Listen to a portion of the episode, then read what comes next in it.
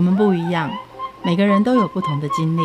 当所有的节目都在高谈阔论成功的样板人物时，在这里有一群曾经遭遇到挫折和经历失败的人，正品尝着过去失败好滋味，继续一步一步往他们美好的人生迈进。让我们一起来听听他们的故事与分享，在我们踏出下一步时，有些不同的启示与想法。欢迎收听《失败好滋味》，我是贝大小姐，我是 Rico。有表演的海选机会，我们要一起去试镜吗？我们对啊，我们好意思去试镜？你凭什么？凭颜值高，还有演技好。哦，这两样我好像都没有，你有哦？有，你平常超假的，在哪里都要用演的。我还是你，你吧，你是你，你演的才凶了，完全都不用，你就可以直接上戏了。没有，我我在表演艺术的这方面呢，还要多多的练功，不像你早就已经炉火纯青了。哇塞，你功夫底子才深呢！你知道那台上三分钟，台下十年功吗？哦，你是生出来就有功，你孟婆汤没喝？你知道这个演戏的功夫啊，要练得多深啊？其实问一个人最清楚，那就是我们的好朋友，现在的舞台剧的新兴演员韦婷。哦，我以为要问顾宝明。哦，他已经到戏精了，你没有办法到达那个境界。哦，我们来看看现在的新人怎么准备，然后进入他的演艺生涯。我们来欢迎表演工作者伟霆。Hello，各位听众朋友，大家好，我是伟霆。伟霆，你在表演的工作上面做多久了？嗯，我从大三开始接触演戏，所以如果扣除音乐的部分的话，我现在有应该有五年啦。五年的表演工作。对。哦，那你在这五年路上支持你一直继续表演的原因是什么？其实就是一种信念吧，因为我其实以前。学音乐的学音乐啦，嗯，所以每次几乎都是在练琴啊，嗯，然后我那时候一直以为我是很喜欢我的乐器，嗯，我喜欢演奏乐器，但是直到接触表演之后，我才发现原来我喜欢的是那种，就是每次演出结束之后，观众给你掌声的那一刻，所以我才发现说，其实我热爱的不是说演奏乐器，是热爱表演，嗯，所以。我就觉得，其实那如果我要表演的话，我换一种形式也可以啊，不一定就只要音乐，我也可以演戏啊，也可以在舞台上唱唱跳跳啊。嗯哼，哦，在享受掌声，可是演那个表演音乐也会有掌声啊，这两种有不同吗？我觉得演戏跟音乐蛮不同的，因为呃，学音乐的时候，基本上你很多的时间都是在跟自己相处。你每天可能就是回了家就是关琴房啊，嗯、可能一练琴就六到八个小时左右，嗯。那基本上都是处于一个自己跟自己相处的状态，包括到上台也是。嗯、那当然有时候会有一些就是合奏啊，或是管弦乐团之类的那种比较多人的场次，嗯，但是基本上你还是都是处于自己跟自己的状态居多。嗯、那演戏比较不一样的是，因为它是一个团队，嗯，那。这出戏少了任何一个人都不行，嗯，对，所以相相对的那样的表演下来的话，当然是人多会有一种更不一样的那种团队精神，团队一起奋斗的那种感觉。了解。那你怎么样从音乐人变表演者的？我是因为我大三的时候，台艺大跟教育部有合作了一个。音乐舞台剧叫《老师谢谢你》，嗯，那那部戏它刚好有一个角色需要的是会演奏打击乐的乐器，嗯嗯，对，那那时候因为他们觉得说要花三个月把演员训练成会演奏乐器太困难了，嗯，所以他们就去音乐系找，嗯，那那时候刚好就找上了我，嗯，我就被找去试镜啊，跟导演面谈啊，嗯，那后来就也如愿的就是试上了这个角色，嗯，对，嗯，那那真的就像他们说的。如果要找一个音乐人来做表演，很容易喽。也不容易耶，乐器演奏你相对的就是人家说台上一分钟，台下十年功嘛。嗯、那你学三个月，真的你要上台演奏，可能真的是连初学都有点困难。嗯、说真的是这样子、嗯。对，基本上我们你要能够演奏，基本上都要一两年以上的功力才有可能啦。嗯、那可是。演戏比较不一样，因为演戏其实就是一件怎么讲，呃，就是一件很生活化的东西。其实每个人都可以演戏。有啊，平常人家就在演那个生活中演贱人，然后演 派人，演假人，演假人啊。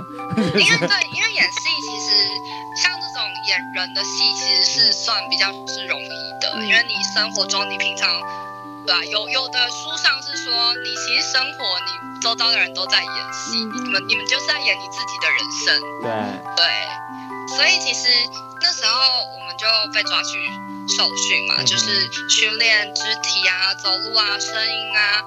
但是其实我记得我到。三个月受训完，第一次演出完，我还是不知道什么是演戏。隔了三个月，我们又加演了一次这出戏。嗯，那时候演完就觉得，哎，好像有一点点懂什么是演戏，可是我还是抓不到那个感觉。嗯，然后到了两年后，那部戏又再一次的加演。嗯，那时候就是真的跟完全前面都不太一样，脱胎换骨。嗯，我们剧组的前辈都有点吓到，说，哎，玮晴怎么好像突然会演戏了？这样，他们有点惊讶。嗯，那可以分享一下你这个脱脱胎换骨的过程，到底是什么是演戏啊？其实因为我中间还是不懂嘛，嗯、然后那时候我也很很迷茫，因为我不知道说演戏到底是怎么样叫演戏，因为一开始你进剧场，我真的是什么都不懂，嗯、然后又是一个学音乐的人，你知道音乐人有一种很很硬的那种性质，嗯、然后就是当。所有的前辈都在指正你，你你走路这样子是用跳的吗？你会不会走路啊？你像说话声音不行哎、欸，观众听不到哦。你知不知道什么叫做不能背台？你一直在背台，你知道吗？就是他们会每天这样子去纠正你，然后那时候又是一个学音乐的人，你知道很崩溃，因为我根本不懂什么叫备台啊，什么叫借位，怎样叫借位？为什么他一直说，导演一直说。观众看不到我的脸啊！我不就站在台上，他怎么会看不到？你知道吗？啊、就是会有一种这种，就是他们的术语。然后可是你你不是一直处在那个环境，所以你根本就是听不懂他们到底在讲什么。然后我每天都一直被就是前辈这样子讲讲讲讲，一直骂，我真的是不懂，就觉得天哪，我好崩溃。我也想把它做好，可是我真的不知道从何去把它做好。嗯哼，对。听说那一场戏里面也有很多的导演笔记，你是收到笔记前三名的吗？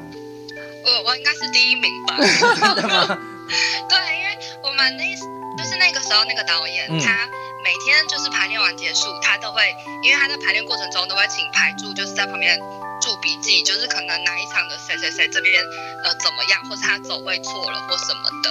然后就是结束之后，我们就是当然会把大家聚集，然后给笔记。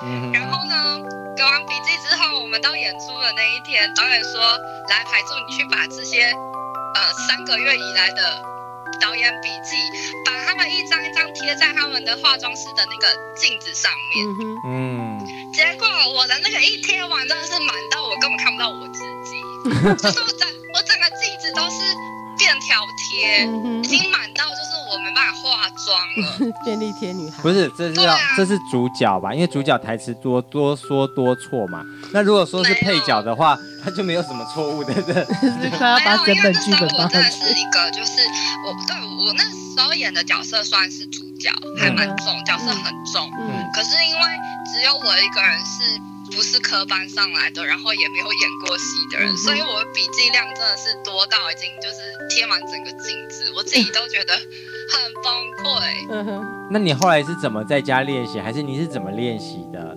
把它变成突破那个瓶颈？我记得我那时候每天就是属于一个心情很不好的状态，嗯、因为我们三个月排练嘛，嗯、那我每天就是九点到十二点去学校，嗯、呃，先练声音。成音训练，嗯、然后一点到五点练舞，六点到十点、十一点就是整排走戏这样子。那有时候可能比较崩溃，就是可能十一点之后还会有一些事情啊，可能要去录音室录音啊，可能录完就是已经三四点，但隔天你还是要九点进去练练声音，嗯、就是会崩溃到这样，然后是每一天都都是这样的一个行程。嗯、然后那时候你真的是烦到，我记得我每天都没有时间吃饭，因为。不断的就是我想要休息的时候，就有人叫我，就说你要不要去练一下你的走路，你要不要去练一下你的声音，练一下肢体，所以你就会觉得，好吧，那我我只能去练，我也没有没有资，我连休息的资格都没有。然后那时候每天十点十一点结束之后，我我那时候坐公车回家，我都在公车路上就是回想我今天到底排戏拍了些什么，为什么导演又跟我说我这里演不好。好烦哦！到底要怎么演？就是我后来会这三个月，我每天在坐公车的那个通勤的路上，我都会把整出戏给模拟一次。嗯，我会把我自己的戏份在脑脑海中演练一次。虽然那时候我不知道这样是不是可行的，这样是不是对的，但是我那时候真的是每一天，就是把我这个角色的哪一句台词在脑中幻想一次。哎，如果这个方式演，会不会比较好？嗯哼，对，我那时候一开始不知道怎么办的时候，真的是这样。嗯，那直到我现在，嗯、呃。现在虽然是懂演戏，可是还是会遇到卡关的状况。嗯，但是我现在卡关，我反而是会去可能去两厅院的那个地下有个图书馆嘛，嗯，我会去翻一些表演书，嗯哼，去寻找答案。其实我觉得书是很棒的一个东西。有时候当你真的不知道怎么办，你身边也没有人可以给你指导，可是没有人可以救你的时候，书真的是一个很好辅助你的东西。我会去翻书，然后去里面找寻一些。我要的答案，像是因为我前阵子演的是一个那个坐轮椅的女孩，嗯，对，那其实我第一次挑战这个角色，我我原本以为很容易，因为从头到尾我不用走路，殊不知，殊不知，当我真的开始坐上轮椅的那一刻，因为前因为前面前面两个月排练都是用椅子代替，那时候轮椅还没有到，嗯。然后他们。或是他们会给我手，就是手推的那种自己手推的轮椅，嗯，所以那时候我觉得没有什么啊，因为就是跟我平常走路没有什么差，就只是手比较累而已。嗯，殊不知当那个轮椅真的到的时候，我真的崩溃。嗯，因为他他们帮我借了一台呃三轮的，嗯，前面有一个车头的轮椅，它也不是电轮，嗯，我就发现我根本没办法走位啊，因为。电轮还可以直接转身，嗯，我不行，我所有的走位都要用一个 U 字形的，嗯，而且它的速度又超快，他轻轻一转二三十，舞台就这么大，我每天都是在排练场到处撞人，压到别人的脚，然后不然就是走不过去的那个，嗯，那时候真的很崩溃，我想说天哪，然后再加上你知道轮椅有一个四十五度角的世界吗？嗯，因为轮椅的人他们看人都是要。呃，下巴会向上仰四十五度角，嗯，可是这个东西在舞台上看是不好看的，嗯，就是生活中可以，可是在舞台上观众会觉得我怎么一直在看你的下巴，嗯，就是这这个人有事吗？为什么下巴一直抬这么高？然后你又会很习惯就是侧脸，因为他们要看人的话，他就必须要就是比较后退，然后比较侧脸的看看对手。可是，在舞台上都不行啊，所以那时候我就变得说，为了这个角色，我更改了很多跟以前演戏的时候不同的方式。就可能你的视线很多都必须要借位，然后我用了很多的部分都是面观众在演，然后走位的部分也要就是多做一点设计，因为速度真的太快，然后舞台很小，所以我其实能够走位的部分也没有到很多。嗯哼，因为舞台上很奇怪，就是。会移动的东西很容易把观众的眼球给吸走。嗯。可是当我处在一个就是都是一个像是静止的一个状态的时候，观众其实是很容易看不到我的。嗯。那这时候我又有一个很大的车头把我挡住了。嗯。所以这时候我只能够加强我的体态，就是想办法让自己就是能够挺起来，挺到就是很真的蛮不科学的，但是不会让观众看到我，所以我只能。先让自己挺起来，我把自己弄得很挺，的手部的线条就必须都要很延伸，嗯，不然其实观众真的会看不到我，很容易他们的视线就被对手演员给吸走了。嗯，然后还有就是声音上的控制，嗯，我在声音上控制也做了很多的变化，嗯，因为我没有办法做很多肢体的。东西我没有脚嘛，嗯，所以我只能够靠我的声线去带动一些情绪，嗯，对，或是脸部的表情，嗯，嗯，所以那时候在演到这样的一个角色，我真的是我没有没有地方去去做功课，因为好像也很少人就是真的把这种轮椅拿上舞台来演，嗯，那加上这次演的角色是一个主角，嗯，所以单子更大。我全程用七十分钟的戏都没有休息。我一开始接到这个角色的时候，我坦白说我没有很喜欢这个剧情，我也没有很喜欢这个角色。可是我知道说这个角色对于某些人来说是一个很重要的角色，对。这代表了他们的人生。那我觉得这是一个使命感。那我可以用表演去帮助他人，我觉得这是我必须要去做的事情。嗯。可是坦白来讲，我还是不喜欢，就是还是不喜欢这个本这个角色。嗯。对。的状况，你又不得不去接受他，跟他一起就是。把它变成你自己的东西，嗯，所以我那时候很矛盾，嗯，我在想我要怎么去解决，嗯，因为我真的没有办法喜欢上这个角色，喜欢上这个剧情，嗯，所以那时候我跑去翻书，我去翻了导演笔记，嗯，导演功课，嗯，我都去做，我反而是从导演的那一块着手，嗯，因为在演技的这个部分，我知道能够帮助我的不多，嗯，因为，呃，表演书上面写的多半都是属于一个有脚的状况，嗯。对，所以我觉得那些部分反而在我现在状况能够帮助我的不多，我反而是从导演的部分去着手。嗯，然后那时候我就翻到有有一段话，他就说，每个戏都有它的优点跟缺点，就算你就算这部戏有某一些问题或某一些缺陷，但是身为一个演员，你必须要去忽略他的缺陷，去正视他的优点，去你不用喜欢他，但是你要去想他的优点。所以那时候一直支持着我演完这出戏的信念，就是我知道这部戏有一个很大的使命，那我想要靠我的表演去把这个使命给完成。所以一直支撑了我信念的是是这么一句话。对。所以后来我就选择就是看到他的一些，就是怎么讲，每部戏都有每部戏的问题啦。嗯那我就是选择去接受他好的部分。去想办法把这些好的地方给串联起来，然后想办法把这个角色变得可爱、讨人喜欢，让我自己也喜欢上他。嗯哼，对，嗯。OK，那你在这个一直表演的路上，你会觉得会不会是一直重复、一直重复，然后让你觉得很痛苦？觉得表演，不管是你学音乐、戏剧、舞蹈都好，嗯、一直重复这个是就是你必须要去面对的事情。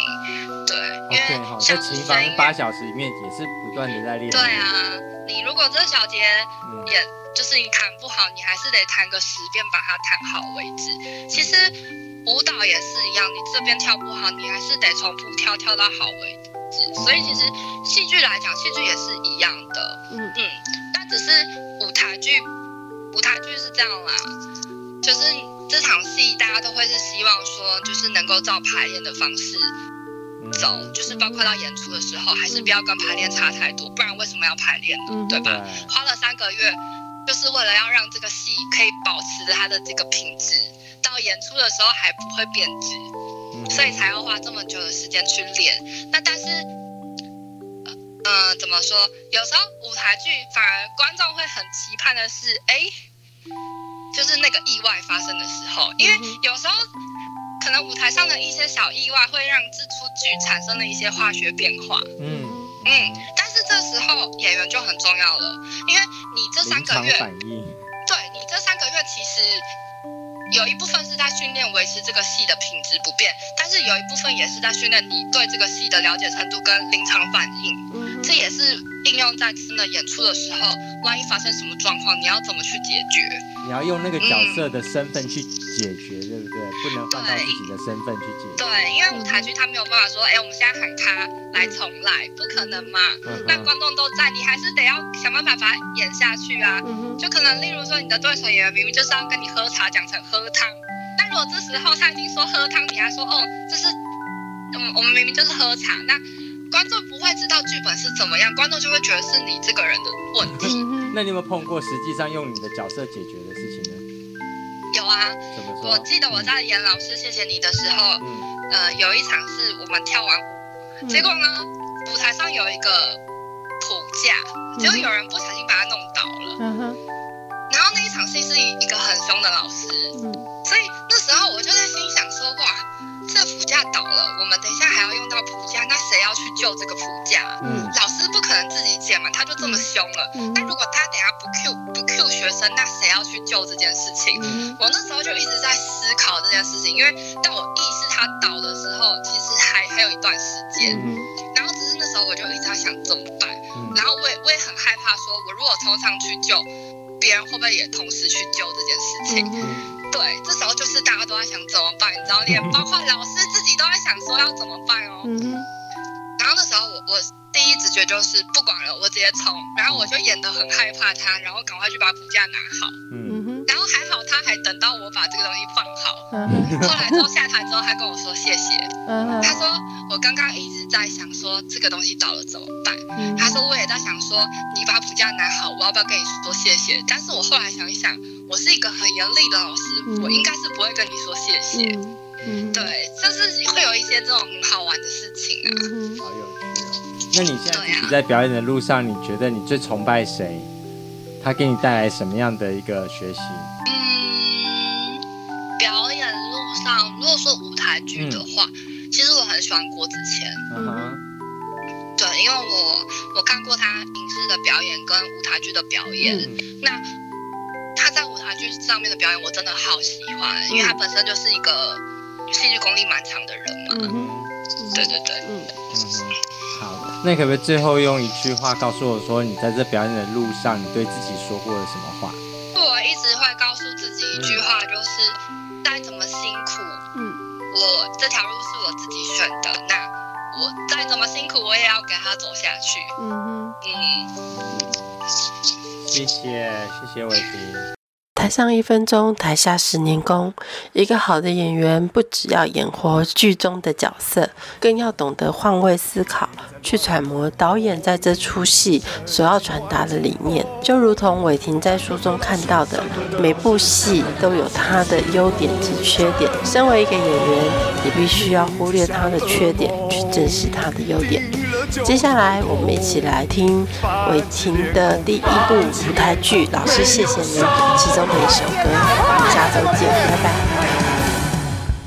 他提说，他深入红中，看到他就会，看到他就会，看到他我们就会发动。要我们努力，要我们。他对学生，他对学生要求不放松。虽然他不斯文，教学却很认真，期盼我们都能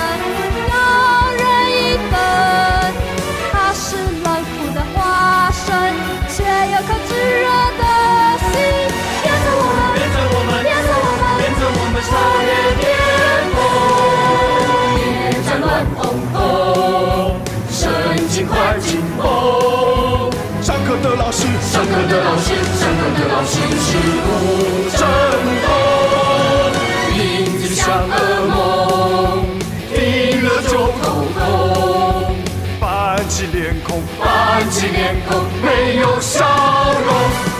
Yeah!